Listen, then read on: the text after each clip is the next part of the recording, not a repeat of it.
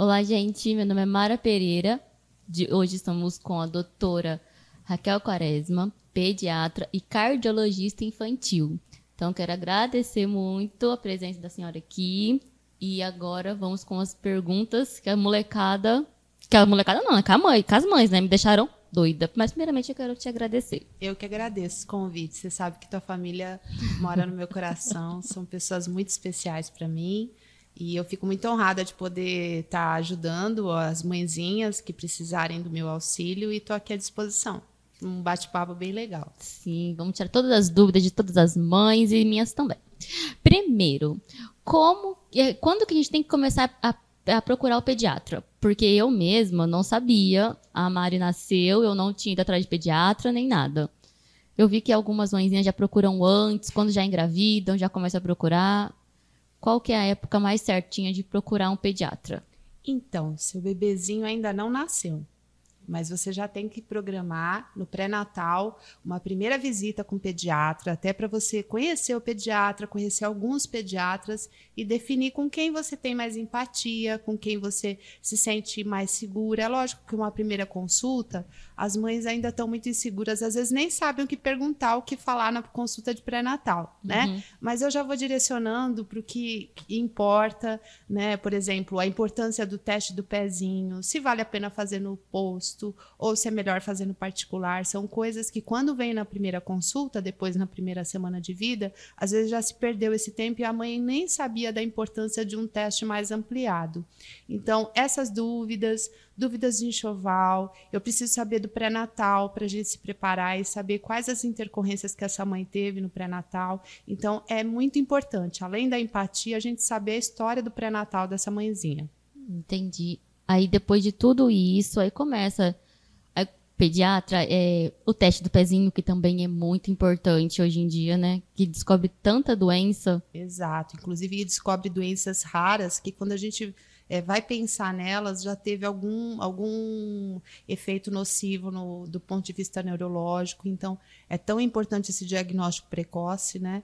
É muito importante essa consulta. É importante essa consulta, as consultas no, na primeira semana de vida, para apoiar o aleitamento materno. Então, é, é muito importante a mãe já saber se ela está querendo amamentar, ela procurar um pediatra que realmente seja é, amigo, né? Uhum. Amigo da amamentação, que estimule, que incentive essa mãe, essa família, essa rede de apoio, né? Eu lembro quando eu levei a Mari a primeira vez lá na doutora, a Mari só chorava.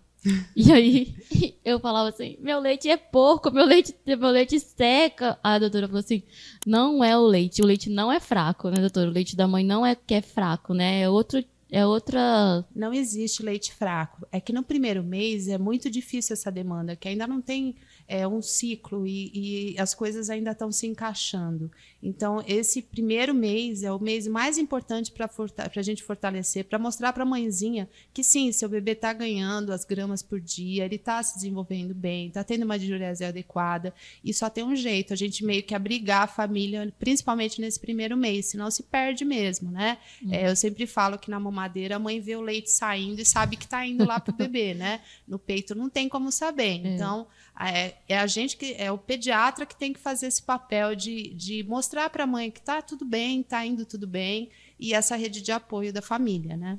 E eu lembro, eu lembro também que eu falava assim, ah, mas o médico, a Mari ficou na UTI, né, gente? Ficou um tempinho na UTI, a doutora também ia lá, eu sempre, depois que eu começava a mandar mensagem, né, aí minha amiga falava assim, ai, pergunta pra doutora Raquel, pergunta pra doutora Raquel. Aí eu lembro que eu, quando eu fui lá, ainda falei assim, doutora, mas ela tem que mamar de três em três horas no peito.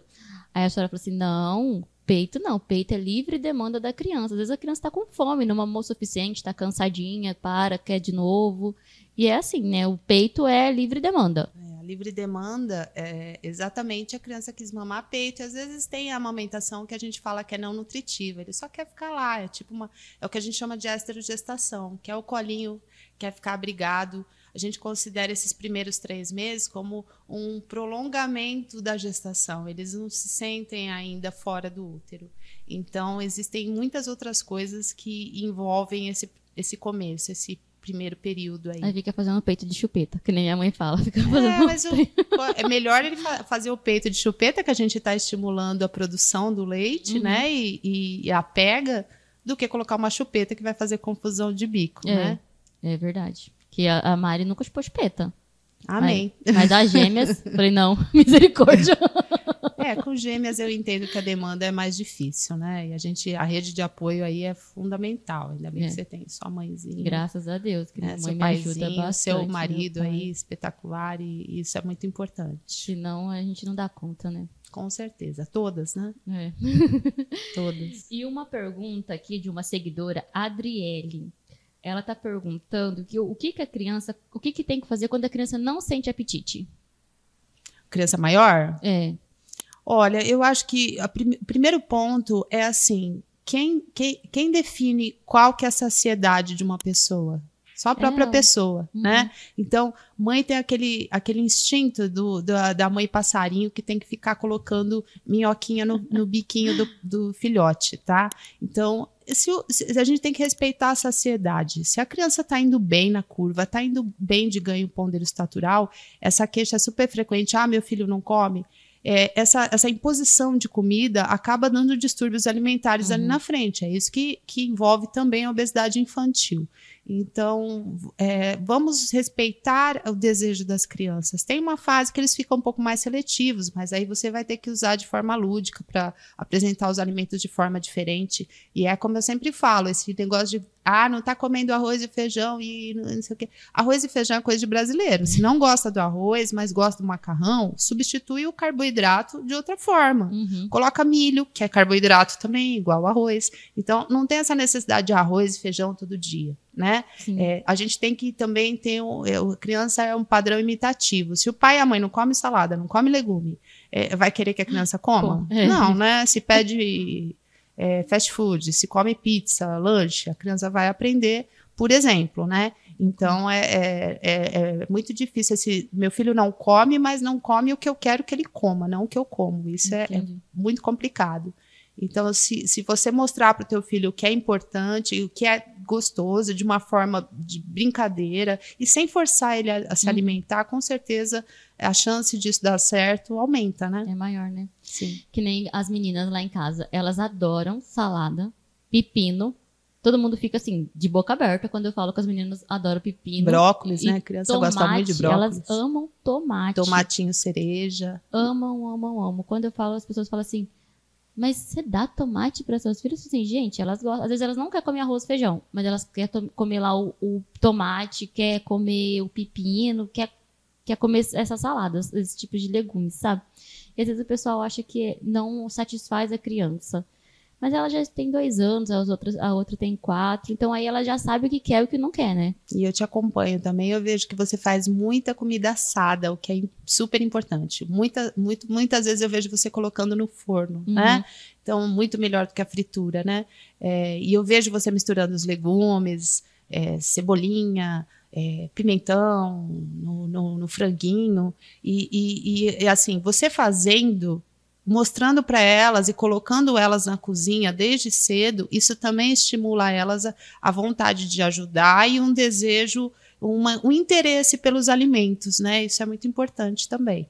Pra qualquer mãe, tá vendo, gente? Então vocês têm que estimular os seus É, filhos. coloca Agora- a criança na cozinha, tá lá porrinhando, tá lá brincando, fazendo bagunça, coloca para te ajudar. É lógico, não- tem que ter um certo, uma certa cautela, você não vai dar uma faca para a criança, mas você pode deixar ela montar a, bande a, a travessa, né, que Sim. você vai colocar no forno. Fa- faça isso fazer parte do cotidiano, né? Ela ajudar, saber, né, ter interesse, saber o que, que ela tá preparando para ela, Pra ela se ajudar. alimentar depois, né? É que nem eu faço, eu faço com a Mari. Esses dias eu tava cortando a cebola, só que ela tava tão perto, aí ca- caiu né, ah, o azedinho da cebola, né? Que ela, ai mamãe, meu olho tá ardendo tanto. Ai, Falei, tá tá vendo? Que você precisa não ficar perto.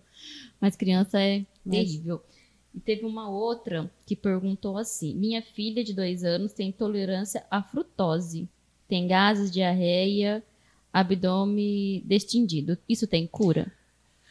É, na verdade, assim, no começo da introdução alimentar, as mães elas têm um costume de me perguntar assim, mãe, é, doutora, eu posso começar pela frutinha e depois dar o almoço? Na verdade, as frutas são são mais delicadas para a gente começar na introdução até do que o próprio almoço, né? Os legumes, enfim.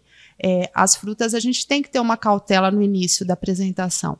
Tem, a, a, eu peço sempre para a mãe dar uns dois, três dias a mesma fruta na primeira vez, para depois ir mudando para as outras frutas, porque tem muita fruta que causa é, dermatite perianal, que causa assadura, tem, tem fruta que realmente dá distensão, tem criança que fica com tudo vermelhinho em torno da boca, uma reação alérgica a algumas uhum. frutas. Então, é, é, é, existe, é presente isso, e por isso que eu peço para as mães fazerem então um diário alimentar, quando começa a perceber que está com o intestino muito preso, pode ser alguma fruta, ou está solto demais. Então, é uma atenção um pouquinho maior para esse tipo de alergia, né? De, ou de intolerância já que a gente está falando de tolerância, vamos começar a falar da alimentação. Quando que tem que começar a alimentação, a introdução alimentar nas crianças? Então, antigamente as vozinhas falavam assim: tá com três meses, já pode dar suquinho de laranja lima, né? Não, não, não pode, gente. Hoje em dia, assim, a gente tá com muita. A precaução, a prevenção principal da Sociedade Brasileira de Pediatria, e eu aqui, como cardiologista infantil, tenho que falar disso mesmo, é a prevenção à obesidade infantil. Então, hoje em dia, suco de fruta só após o primeiro ano de vida tá? E numa quantidade limitada. A gente oferece no começo só 120 ml por dia, o restante do dia é água. Nos primeiros seis meses, a orientação é leite materno exclusivo. Após o sexto mês, após, não antes disso, após o sexto mês e, não ou, e sinais de prontidão. Entre esses sinais de prontidão que a gente fala, é a criança está sentando sem apoio. Uhum. Aí sim a gente começa a introdução alimentar. Não tem nenhum benefício, pelo contrário, a exposição a alérgenos, aí vem a, as frutas, né, que foi da pergunta anterior, uhum. a exposição precoce favorece os quadros de atopia e de reações alérgicas no futuro. Então, quanto mais a gente esperar essa criança tá, estar realmente pronta para a introdução alimentar, melhor, não tem que ter pressa. E introdução alimentar é, é, é com, com cuidado, é com paciência, é, não é achando que teu filho vai comer o prato inteiro que você ofereceu na primeira vez, que, ai, tô, tô desanimada porque só comeu duas colherzinhas. É assim mesmo, tá? É, não tem, é aquela, a mãe tem, um, tem uma ansiedade, né? A gente quer, uhum. a gente quer que coma, depois quer que engatinhe, depois quer que ande cada coisa no seu tempo e uhum. cada criança tem o seu tempo. Então, Sim. a gente tem que respeitar a individualidade. Você tem gêmeas e cada uma é de uma forma diferente. Totalmente. Uma come melhor, a outra é, é, engatinhou antes, a outra nasceu dentinho antes. Então, cada criança tem o seu tempo, né? uhum. né? E é preciso que a mãe tenha paciência. É o que eu falo, paciente tem que ter paciência. A mãezinha tem que ter paciência também. Que é a coisa que, olha, a gente tem que pedir para Deus paciência. Com certeza, né? Mas Deus, Deus fornece. Deus gente, dá. Deus dá. A gente pede, ele dá. E quando a criança, é, a mãe não consegue mais alimentar, que, é, amamentar, que nem a Mari. A Mari amamentou até os quatro meses. Depois começou a introdução do, das fórmulas. Das fórmulas. Sim. Tem que dar água, não tem que dar água. Como é que funciona nessa parte para as mães que estão vendo, estão grávidas e ainda não chegou nessa parte? É, com essa questão da criança que não está em aleitamento materno exclusivo, oferecer água é um critério individual. Tem escolas, a americana fala de um jeito, a sociedade brasileira fala de outra forma, mas é meio aberto para cada pediatra é, indicar o que acha plausível. Eu, particularmente, eu, eu não acho necessária a introdução de água, eu acho que a introdução de água acaba dando uma certa saciedade. Eu vejo eles caindo de peso no gráfico. Uhum. Então, já tem água na fórmula. Se tem que preparar na, na proporção exata, né, de uma medida para cada 30, na maioria das fórmulas. Então, você vendo, a criança está com uma diurese é, abundante, clara, mo moleirinha está plana, não está afundada, que seria sinal de desidratação, Tá indo tudo bem, não precisa de água e a água neste momento acaba atrapalhando porque aí vai mamar menos e vai começar a cair na, no gráfico de peso. Após o sexto mês, aí sim, aí tem que começar a introdução de água, inclusive porque tem crianças que começam com obstipação, o intestino começa a ficar preso depois do sexto mês, aí eu vou ver porque a mãe não está dando água, e aí já começou fruta, já começou os alimentos, então aí é necessário a água, vai ter que ter um reforço, é, em média eles tomam uns 700 ml por dia entre fórmula e água nessa uhum. fase. Se a mãe não, não oferece muito, acaba prendendo o intestino, O né? intestino da criança. Que, igual, a Mari, ela tem o intestino bem preso. Só que eu já também não sei o que eu faço com ela. Eu já, ela ama ameixa, mesmo assim, tem o intestino preso. Ela come todos os tipos de fruta, não gosta de nada que é muito seco, sabe? Só arroz e feijão. Ela gosta de sempre ter um molhinho para a comida ficar mais molinha. Mas mesmo assim, ela tem intestino preso. Tem alguma coisa que eu possa fazer? Uma dúvida minha agora, viu, Então, gente? na verdade, é assim. é, a gente orienta. Todo mundo fala da ameixa e do mamão, mas o alimento que tem mais fibra e é melhor para obstipação é o abacate, né? Principalmente o avocado. Eu peço para colocar sempre farelo de aveia, que é fibra. Só que não adianta você aumentar a ingesta de fibra se a criança não aumenta a ingesta de água. Uhum. Então, talvez a quantidade de água não esteja suficiente, ainda mais Uhum. agora no verão, que é calor e tem perdas, né? A criança não para, fica suando, e aí acaba tendo uma perda maior do que o ganho, né? Hídrico. Uhum. Então, eu aumentaria a parte hídrica, aumentaria as frutas laxativas, aumentaria a fibra, salada na dieta, mas o principal, água. Eu acho que é a água. Muita que- água. Muita água. É porque ela soa bastante. Nossa, como ela soa. Exato. E aí Então ela perde, então ela perde ela água. perde e talvez não tenha tendo a e não está com a ingesta né, adequada aí para perda. Entendi. Meu Deus. E também tem, tem criança que é mais obstipada também. Normalmente menina, né? Mulher é mais obstipada, né? Na maioria das vezes. Entendi. Mas- E uma, assim, um exemplo, tem uma mãezinha aqui que perguntou pra mim que a, que a, ne- a avó, quer dizer, a neta dela caiu. E depois que a neta dela caiu, começou a desmaiar, tá indo nos médicos, não tá achando nada. Tem alguma. Não é diagnóstico, né? que a gente- Porque a gente não tá vendo nada. Mas não é normal. É, é, é assim. é, quando tem casos de queda que, a- que as mães me relatam, né? Que a criança caiu, assim, o primeiro, primeiro, primeiro ponto é saber se é uma queda da própria altura, né? Uhum. tá brincando e caiu da própria altura, uma queda tranquila, e se a criança não teve nenhum sinal neurológico, ou seja, vômito, desmaio, sonolência excessiva, irritabilidade, é, perda visual, então ver se a criança está enxergando bem, enfim. É, esse seria nos- no, primeiro momento, né? Uhum. Normalmente os traumatismos crânioencefálicos na criança, eles evoluem principalmente com depressão né, neurológica nas primeiras horas. Mas a gente pede para essa criança ficar em observação, vômitos também, né? Começar com vômitos. Se, se, para a mãe observar essa criança nas primeiras 72 horas. Não costuma dar nenhuma é, intercorrência pós 72 horas. Né? Em medicina a gente fala nem sempre nem nunca, mas não costuma é, ser depois de 72 horas. Então, se teve uma queda e agora está com perda motora, pelo que você está me falando, está Uhum. caindo, está começando a ter perda motora, eu acho que talvez, né, aqui não é um diagnóstico, não tem como eu falar, aqui não sou neuropediatra, sou cardiopediatra, mas vale um olhar de um neurologista infantil, porque pode ser alguma doença evolutiva neurológica, com perda motora progressiva, enfim, precisa ser investigado, realmente não é o habitual, Sim. né? Se era uma criança que já deambulava normalmente e agora está tendo dificuldade na deambulação. Então, essa criança precisa ser avaliada por um neurologista infantil. Entendi, viu, mãezinha? Então agora procura e dá os seus pulos.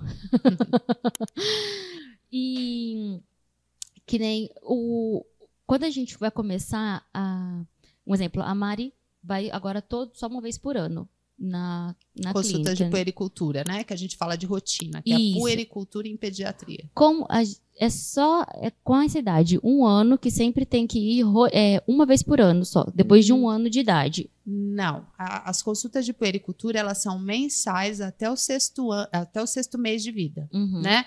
Sendo que no primeiro mês a gente acaba fazendo mais consulta por conta dessa, dessa demanda aí da, da amamentação e para tentar fortalecer a amame- a amamentação. Após o sexto mês, as consultas de puericultura de protocolo são a cada três meses até os dois anos, né? É, a maioria das mães elas preferem ir mensalmente durante o primeiro ano de vida, o que eu acho ótimo, porque o primeiro ano de vida é, a taxa maior de mortalidade infantil, é a Uhum. fase que elas mais têm dúvida.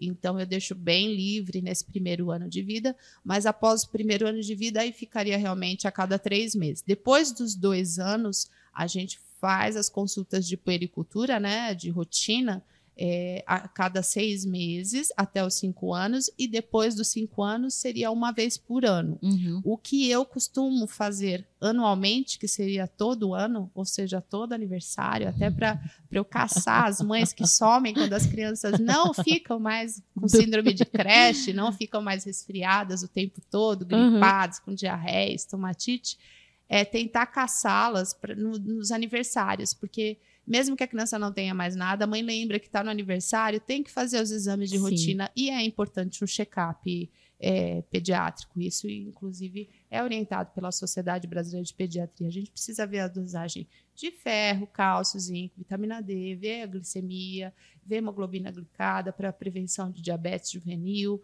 ver dosagem de tireoide, ver triglicérides e Uhum. colesterol. Agora, nesse boom de dislipidemia na infância, que é crianças com problema de colesterol. É. Enfim, é, é muito importante essas consultas de pericultura que não podem se perder, né?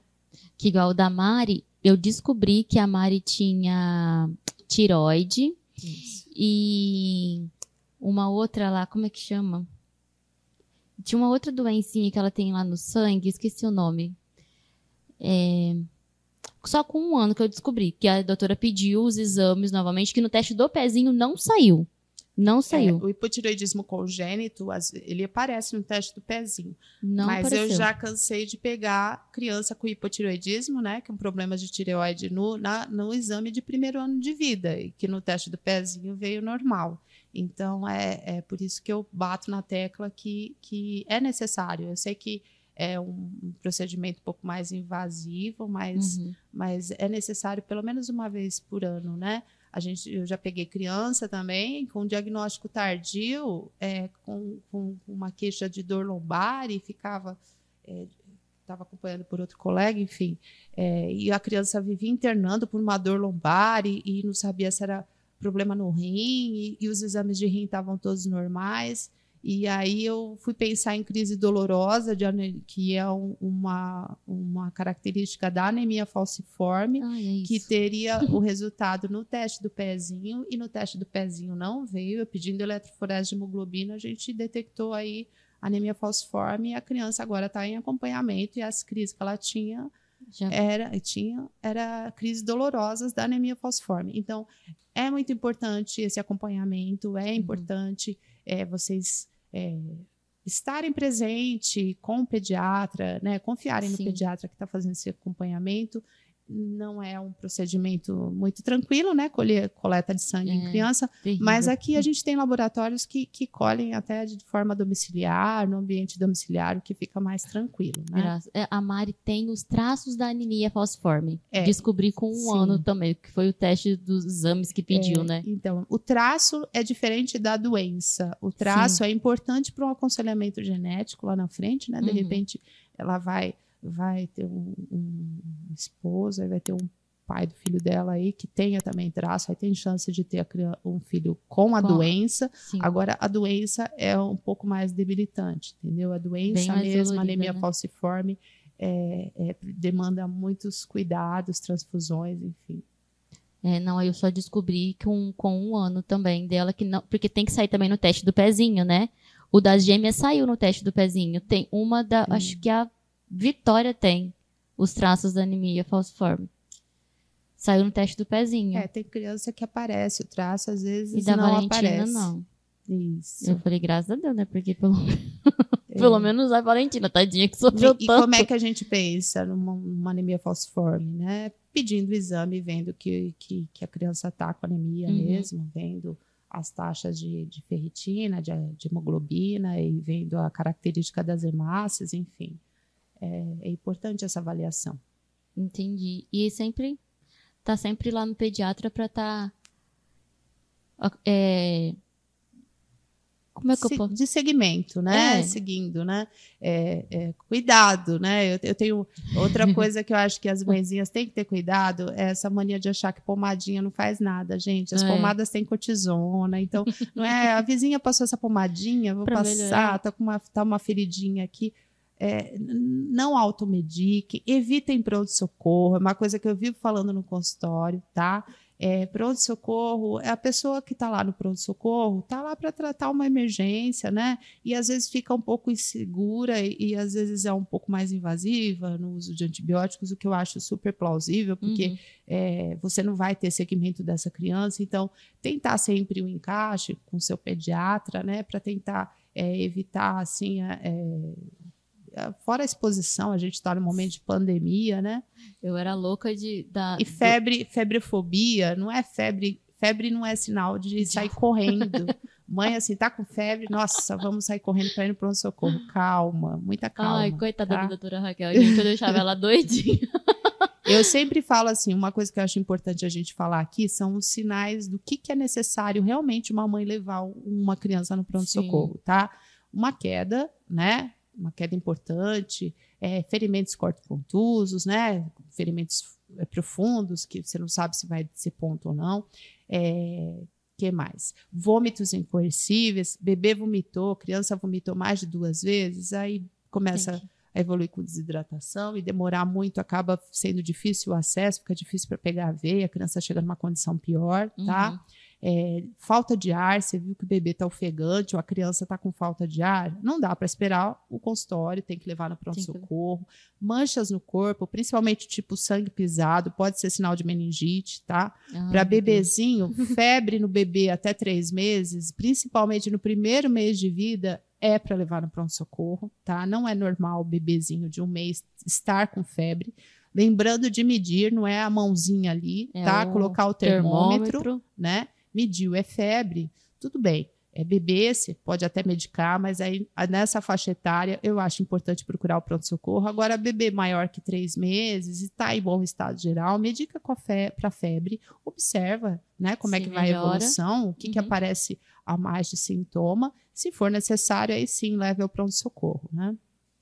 E a febre é até é de 37,5, que aí é febre. É, a gente. Porque hoje eu, é. eu vejo lá 37 e falo, já tá com febre. Meu Deus. Eu, eu costumo falar que assim, ó, mãe não precisa de termômetro. Uhum. Quando ela fala que tá com febre, Tá com vai febre. vir a fe- Se não tá, vai vir a febre. Por que que acontece isso? Porque quem fica mais tempo segurando o filho no colo e tem mais esse contato pele a pele é sempre a mãe com a Uhum. criança. Então, às vezes, o pai nem percebe. Mas a mãe fala, ó, tá vindo uma febre aí. Aí é batata que vem a febre, tá? Uhum. Porque a mãe, ela sabe qual que é a temperatura corporal média do seu bebê. Então, começou a subir um pouquinho, ela já, já adivinha aí. Então, eu até considero, quando a mãe fala, não, eu não medi, mas tava com febre, eu já sei que tava com febre tava mesmo. com febre mesmo. Mas assim, febre a gente considerava até, até este ano, para ver como medicina muda, né?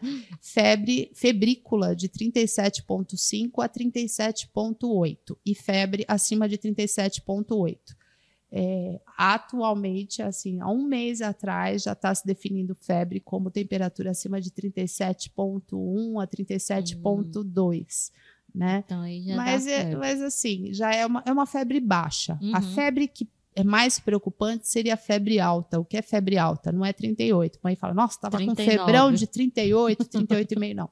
Febre alta seria febre acima de 39. Uhum. Febre alta sugere, não quer dizer que seja, mas sugere um quadro infeccioso bacteriano. Então, Sim. sugere um quadro um pouco mais importante, tá? E a criança pode entrar em convulsão também, né? Então, a convulsão, ela no- normalmente a criança que entra em convulsão, a mãe, a mãe só percebe a convulsão, ela nem percebeu, não Que tá deu em febre. tempo, mesmo sendo tendo esse feeling de saber que está com febre, a mãe não percebe que que que está com febre, ela vê a convulsão, Uhum. porque o que faz a convulsão não é aquela temperatura que vai subindo, subindo, subindo, subindo, subindo, não, é a subida súbita e Rápida. rápida da temperatura. Então era uma criança que estava com 36 e, e rapidamente ela foi para 37,8, ela pode convulsionar. Então, às vezes, a mãe nem percebe a febre. Eu já cansei de atender criança em pronto-socorro, que a mãe nem sabia que estava com febre, a gente foi medir lá na hora que estava convulsionando no PS. Nossa, Então, é, então, assim, mais um motivo para assim, tá com febre, com calma, hidrata essa criança, dá o antitérmico, deixa no banho. O banho não abaixa a febre, mas pelo menos ele evita que ela vá subindo enquanto o medicamento vai agindo, Vai né? fazendo efeito. Isso. Aquela doença de seis meses que a criança tem, como é que chama aquela doença? A Rosella? Não, Qual? é uma outra que dá febre na criança. A Mari teve ela. Só dá com seis, até seis meses. E a Mari foi internada. Eu não lembro o nome dessa. Dessa doença. Dessa, é uma doencinha que dava. Deu, dá até seis meses só. Hum, Não sei. A Mari pegou também, gente. Essa Tem, doença. tem, tem uma doencinha que é super frequente que chama Rosella infantum em bebê, que dá febre por três dias e mais nada. A mãe não nota nada, não tem diarreia, não tem tosse, não tem coriza, nada. E a criança está bem, só fica mais caidinha no momento da febre. Quando para a febre, aparecem umas manchinhas vermelhas no corpo que não coçam nem nada e desaparecem sozinhas em três dias. Isso chama Rosella infantum, é super frequente Que dá nas. e que dá nessa faixa etária.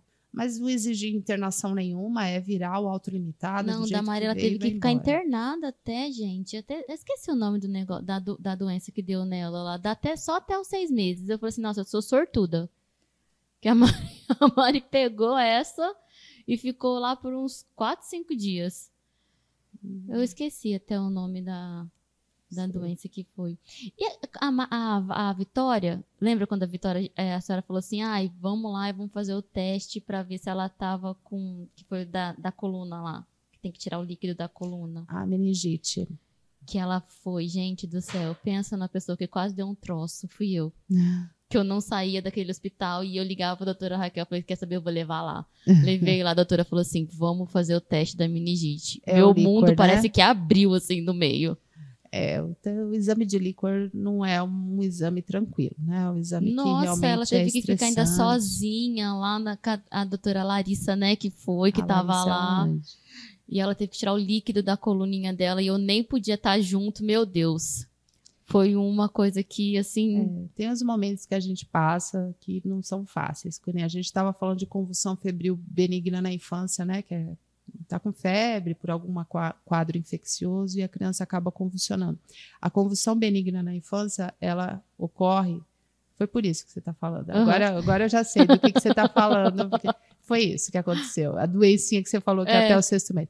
É, normalmente a convulsão benigna na infância ela acontece é, após o sexto mês de idade. uhum. Então, quando ela acontece antes, a gente, além de colher líquor, porque tem que investigar se a causa não é uma meningite, é, tem que investigar se não tem algum problema neurológico, né? Tem que fazer tomografia, ressonância, enfim. Não é frequente. O mais Uhum. comum seria a, é, a convulsão fe- febril benigna ser após o sexto mês. É, e aconteceu também com a minha filha. Minha filha teve convulsão febril com três meses. Meu Deus. E eu passei como pediatra e mãe por isso, de ter que colher líquor, ter que fazer exame, Ui. ter que investigar. Graças a Deus não deu nada neurológico. É, depois a gente descobriu que, ela, que a causa da febre era uma infecção urinária. Nisso ela teve várias infecções urinárias. Aí Uhum. vai investigar se tem alguma malformação renal. Enfim, é, tem alguns alguns momentos como mãe que a gente passa que não são fáceis. Não. Mas Deus dá, dá, dá Dá luz e força força. para tudo, né? Porque é e a gente tem que cada- ser grata que, graças a Deus, tá, tá tudo bem, né? E aos pediatras, né, gente? Porque a gente também não sabe, não é? A gente não. Deu uma febre, eu já falo, doutora, deu uma febre. Aí a doutora, não, calma, Mara. Quando era a Mari, ela ficava, calma, Mara, não precisa levar na, na, no, No. PS, não precisa. Calma. É, Agora gente. com as gêmeas já não, já deu, começou a escorrer o narizinho, já deu lá um remedinho e do, dá três dias ela já tão boa, que eu sei que o remédio é pra isso, viu, gente?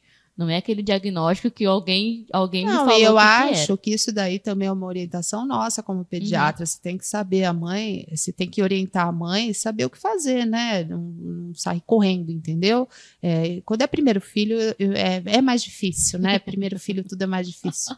Aí, segundo, você já, já sabe mais ou menos o, O que o, é que, o- que, que você pode dar, o que não pode dar de acordo com a faixa etária, né? Da, carruagem, da carruagem. E, e- e é importante isso. Eu prefiro que seja assim do que saírem correndo e de repente ficar nessa, nesse ciclo de, de, de PS, antibiótico, enfim. E, não... e, te- e você já atendeu algumas mães que automedicaram as crianças e aconteceu tudo ao contrário? É, eu- eu- o que eu sempre falo é assim: uma coisa que eu peço humildemente, encarecidamente, é não darem corticoide. O corticoide, no início de um quadro viral, às vezes abre até porta para um- uma complicação depois bacteriana. Então, é, cuidado com o uso de corticoide, cuidado com a vizinha que fala, pode dar antibiótico, ou com o farmacêutico que vai lá, olha a garganta e quer que vocês comprem um antibiótico lá na farmácia e já comecem a medicar. Então, é, cuidado com as pomadinhas que Uhum. parecem que não são nada, mas ah, o corticoide que tem nas pomadas, dependendo da superfície corpórea, a absorção é sistêmica também, tá? Uhum. Então, é, a automedicação nunca, né? É, as orientações de pediatra, assim, alguns xaropinhos fluidificantes, isso o, teu, o seu pediatra vai te ensinar o caminho do que não tem problema você dar enquanto ele não consegue avaliar, né? Mas isso é, é, é, é a relação médico-paciente, isso se constrói. intimidade, né? É uma intimidade. você, você constrói essa relação médico-paciente de você saber é, qual paciente que, que tem, essa, que tem essa, esse discernimento de, de, do que, que, que, que ele possa medicar de uma Uhum. forma segura, né? Entendi. E, e agora mudando um pouquinho mais de assunto, gente. A Mari, ela é fechadinha, né? A pererequinha dela é Hum. fechadinha. E tem uma outra mãe que também me perguntou aqui que a filha dela tem, tem dois anos e também é. Chama sinéquia de pequenos lábios, isso, quando é grudadinho os pequenos lábios. Tem alguma pomadinha? Porque, igual, a Mari passamos um monte de pomadinha. Aí lembra que até uma pomadinha tava, acho que, crescendo o peitinho, tava dando alguma coisinha no peitinho dela, ou que nem tá nascendo, né? Aí a gente parou. Mas, ou é normal, algumas, algumas crianças É assim, nascem. o problema, o problema maior seria na menarca, né? Quando começar a menstruação. Uhum. Então, se não descolou, se não saiu, depois, quando a criança entrar na puberdade, aí uma ginecologista, se precisar, dá um piquezinho e abre essa região. Então, não tem nenhum problema de desespero, não precisam ficar aflitas, tá? É, realmente, é, é, isso Acontece, apavora né? algumas mãezinhas, mas não tem que ficar forçando, passando. Que aí é pior, né? Não, é, deixa, deixa estar e vamos jeito. esperar o tempo, né? É, porque as minhas três é assim, viu, gente? É Eu- o meu marido, meu marido falou assim, ai, graças a Deus. Eu falei, graças a Deus, que Não, tem um momento que tem que, tem que abrir ali. é como se fosse a fimose do, de menino. Eu queria antigamente também se fazia ficar fazendo massagem, hoje a gente sabe que não tem, nem, não tem tem essa benefício precisão, e né? ainda tem é, efeitos é, Colaterais, né? de, de, de fazer uma parafimose, que é sair a cabecinha do pênis, a glande e estrangular ali e. Machucar. ter o- machucar, pode fazer até necrose, né? Ah. Então, é, ou fazer laceração, de puxar de uma vez e você lacerar aquela pelezinha O do pênis. Então não se mexe mais. A, a indicação de, de condutas para fimose seria realmente depois que sai das fraldas, lá Uhum. próximo dos três anos. o meu enteado, ele teve que operar da fimose, tadinho. Que aí não saía de jeito nenhum. É, tem casos, né? Tem graus de fimose, né? O grau zero não aparece nada de meato uretral, e aí realmente é necessário, mas quanto a gente tem que saber o momento de mandar, né? Uhum. O cirurgião também não opera precocemente, ele opera quando Uhum. já tem esse, esse controle de esfíncter, né? Quando a criança já começa a segurar o xixi, já, sa já saiu das fraldas. e- Aí já, isso começa, a mãe já come- tem que ver depo- quando desfralda.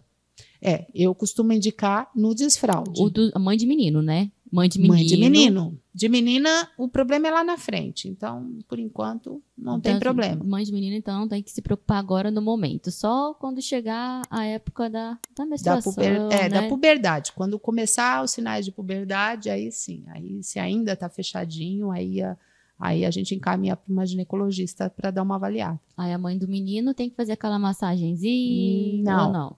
Nem, sem massagem. sem massagem. Tem esses riscos que eu falei aí de parafimose. Uhum. Então, não se faz mais massagem. Deixa o pipi dos meninos quietinho lá, que tá tudo certo. Que sozinho eles vai.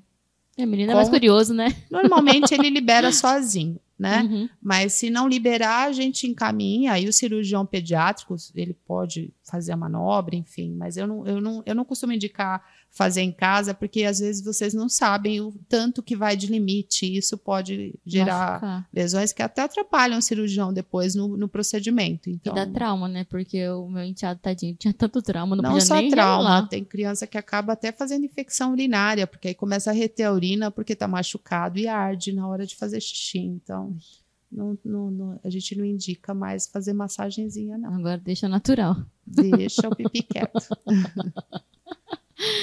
E até que idade que a, a criança vai no pediatra? Olha, aí varia, né? Tem pediatra que atende só até os 12 anos. A Uhum. maioria das enfermarias de pediatria atendem criança até 12 anos, né? Então, internam até 12 anos, aí a partir de 12 anos seria na ala de adulto, né? Mas a pediatria tem uma especialidade em pediatria, uma subespecialidade que chama ebiatria, que é, a que é pediatra, medicina do adolescente. Hum. E faz parte da pediatria também. Então, no meu caso, eu atendo até os 18 anos, até ter vergonha de ir no pediatra. Eu falo para a mãe, quando tiver vergonha de vir aqui, aí não vem mais. Aí, assim, tem paciente que é muito engraçado. Outro dia eu recebi uma mensagem de um que está com 19 anos e falou assim: Doutora, eu não posso. Ele me mandou mensagem no Instagram: Doutora, eu não posso mais passar com a senhora, não é possível. Eu estava falando para minha mãe aqui que, que, que, que eu tô com saudade de aí conversar com eles. Eles me mo- me mostram fotos foto da namorada quando vão no consultório. Aí eu falei, não, é só agora, só quando for seu filho. Falei, mas não tem pressa, Pode esperar um pode pouquinho. esperar. E teve uma aqui que perguntou por que que sai sempre sangue do nariz da criança? Porque a criança cutuca. Ah, e às vezes a mãe A não, e a gente não vê. 99% das vezes, sangramento nasal em criança é por trauma. Ah, mas ele sangrou, ele nem estava mexendo, estava dormindo. Não importa, ele ficou mexendo durante o dia. Então a mucosa é muito friável, ela fica sensível. E Uhum. principalmente na hora que dorme, que eles esfregam o rosto no travesseiro, aquela mucosa que estava já friável, Sai. o vasinho acaba vindo a sangrar. Então, normalmente e geralmente e quase sempre, não vou falar sempre, mas praticamente sempre é de ficar cutucando, o nariz. cutucando o nariz. E aí a mãe não vê e também.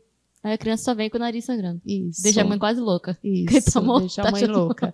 Mas assim, sangramento nasal, outra coisa, sangramento nasal em criança, é, eu lembro que minha mãe mandava, ai, põe a cabeça para trás, não pode pôr cabeça para trás. Criança acaba engolindo sangue, que é irritante Hum. gástrico, e aí acaba depois vomitando esse sangue que ela engoliu lá do nariz. Aí que dá o desespero na mãe, né? Tá saindo sangue do nariz, saindo sangue da boca. pela vomitando sangue, pronto, a coisa, né, o gato subiu no telhado. É, sangramento nasal é pegar um paninho, uma compressa com gelo e comprimir a narina que tá sangrando, Uhum. tá? Com a cabeça para frente. Você deixa lá alguns minutos, com certeza este sangramento vai cessar, tá? Caso não cesse, aí se leva ao pronto-socorro para chamarem um otorrino ou o próprio pediatra para fazer um tamponamento anterior que é um tamponamento que a gente faz com adrenalina. Não deu certo, aí o otorrino vai fazer um procedimento mais invasivo, que seria um tamponamento posterior.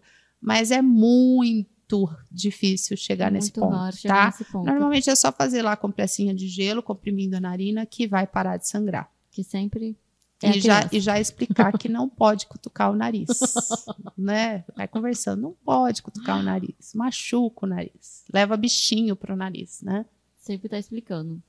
Isso. Porque senão as mães vão acabar infartando. Tem sempre um mini infarte. e o desfraude? O desfraude. Quando que tem que começar? Porque eu já tô quase ficando louca porque as gêmeas eu falo, meu Deus. Então, o desfraude a gente só inicia quando você percebe que a criança está já tendo um certo controle de esfíncter.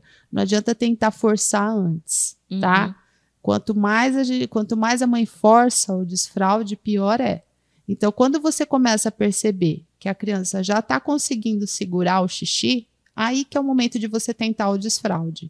Eu acho mais fácil o desfraude no verão, que pode ficar com roupa mais fresquinha, fica mais fácil para os escapes, né? E a criança faz menos xixi porque tem perda pelo suor. Hum, No inverno, a criança acaba fazendo um pouquinho mais de xixi. Então Porque fica um tá. pouco mais difícil de fazer o desfraude. Mas o desfraude sempre tem que respeitar o momento da criança, né? Como tudo. Igual a Vicky, ela já pede, ela fala assim, xixi. E começa a puxar a fralda. Xixi, xixi. Hum. Aí eu falo, então vamos lá fazer xixi. Mas aí quando você põe ela no vaso, ela não quer.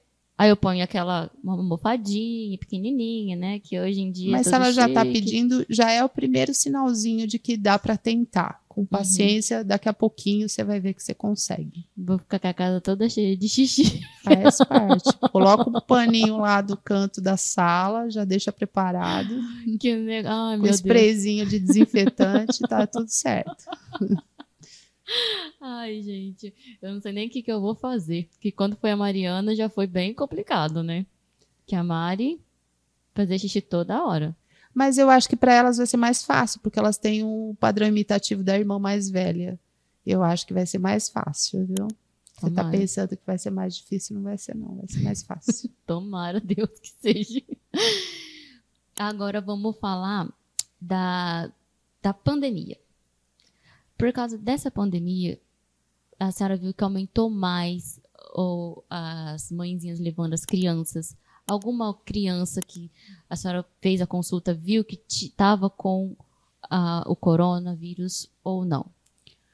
Olha, é, durante a pandemia eu atendi várias crianças que deram resultado positivo, RT-PCR positivo para a Covid. Uhum.